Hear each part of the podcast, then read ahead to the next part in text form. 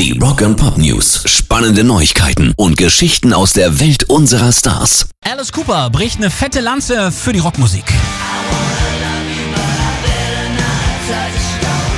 Nachdem Gene Simmons von Kiss kürzlich den Rock mehrfach schon für tot erklärt hat, geigt Alice ihm ordentlich die Meinung und sagt, Gene Simmons, ich möchte, dass er meine Steuern macht, weil er ein Geschäftsmann ist, aber ich garantiere, dass jede Menge Bands, gerade in London, irgendwo in Garagen üben, die neuen Aerosmith und die neuen Guns N' Roses zu werden. Da gibt es einen Haufen 18-Jährigen mit Gitarren und Schlagzeug und sie lernen Hard Rock und in den Vereinigten Staaten ist es nicht anders. Es gibt all diese jungen Bands, die diesen ganzen Bereich des Hard Rock wieder aufleben lassen wollen.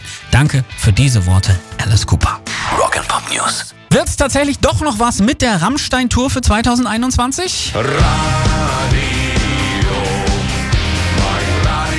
Eigentlich wollten Till Lindemann und Co. am 22. und 23. Mai in der Leipziger Red Bull Arena den Startschuss für ihre Welttournee abgeben.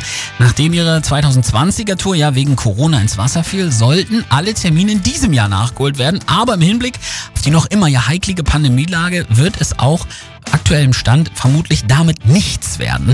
Die anschließenden US-Termine haben sie nämlich bereits verschoben. Eine endgültige Entscheidung soll innerhalb der nächsten vier Wochen fallen. Pairs Rock and Pop News.